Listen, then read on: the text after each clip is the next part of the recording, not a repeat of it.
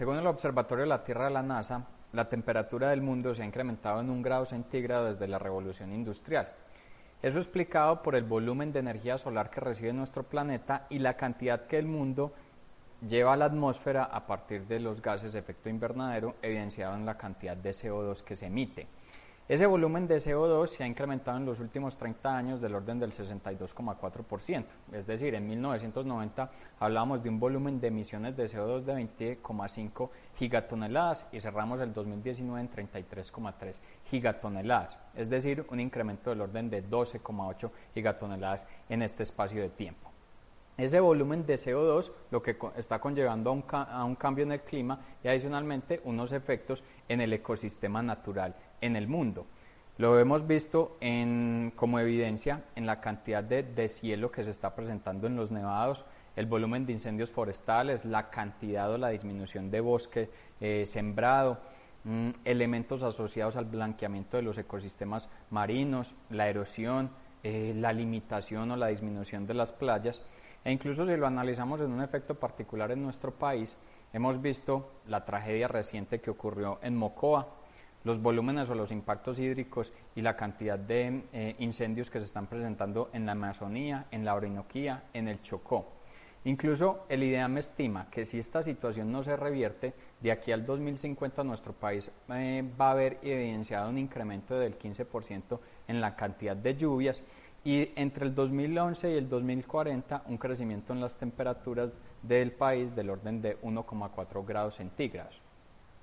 En el mundo este año, al parecer, hubo un respiro a partir del encierro económico y ese encierro económico lo que está generando o estima que se genere desde el punto de vista ambiental es la disminución en 2,6 gigatoneladas de emisiones de CO2. Estaríamos hablando que para el cierre de este año el volumen de emisiones sería de 30,7 gigatoneladas de las de 33,3 que se emitieron en el 2019. Sin embargo, este efecto de reducción del impacto ambiental en el 2020 pues termina siendo un efecto coyuntural y lo que se debe estructurar en el mundo es efectos en el largo plazo. Tal vez la mayor política que apunta a cumplir este tipo de objetivos es lo que tiene que ver con el Acuerdo de París sobre el cambio climático, que se generó en el 2015 y se estableció, se ratificó en el 2016. En este, diferentes países en el mundo lo que se comprometen es que para el 2030 se disminuya el volumen de emisiones de CO2 en el orden del 42%. Quiere decir que para ese momento el volumen de emisiones de CO2 sea de 25,8 gigatoneladas mmm, comparado con las 33,3 gigatoneladas que se generaron en el 2019. Esto conllevaría a que la temperatura del planeta para el 2030 se incremente, pero en niveles inferiores a 2 grados centígrados.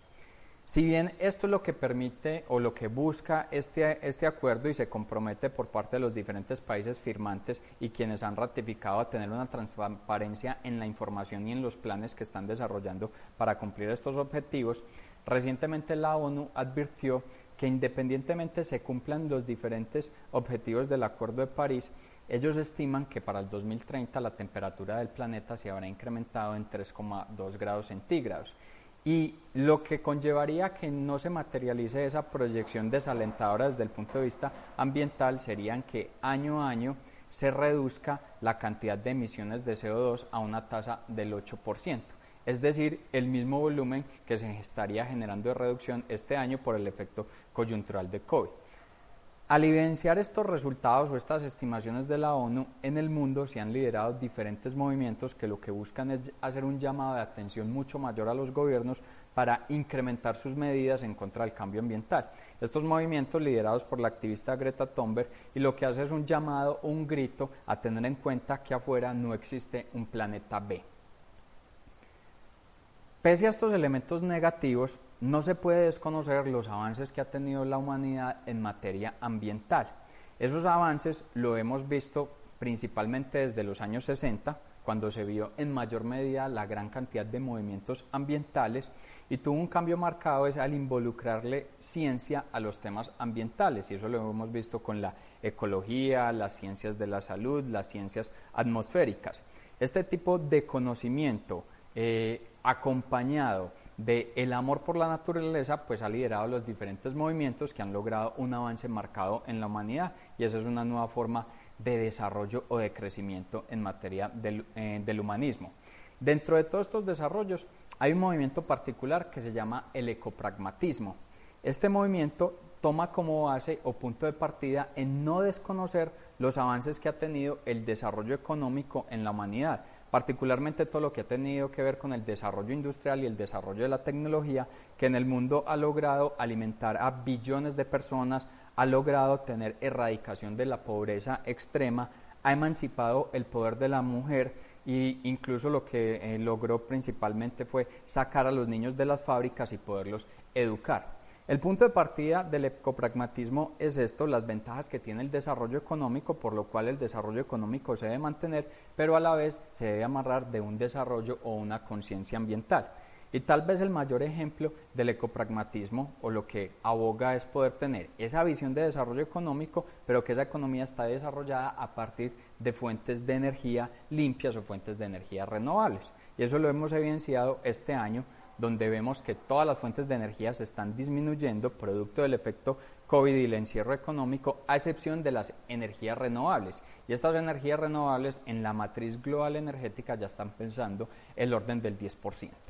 Otros ejemplos de ecopragmatismo se evidencian con las iniciativas de petroleras como eh, Repsol, eh, eh, Total, Shell, de poder cambiar o tener una migración en su matriz energética. Otros elementos han sido la reciente subasta energética en Colombia, que asignó 2.250 megavatios de fuentes de energía renovables. La idea e iniciativa del Lego que para el 2030 sus fichas provengan de materias, eh, de materias primas de plástico vegetal. El desarrollo de botellas plásticas a partir de fibras de celulosa de eh, PepsiCo, de Danone, de Nestlé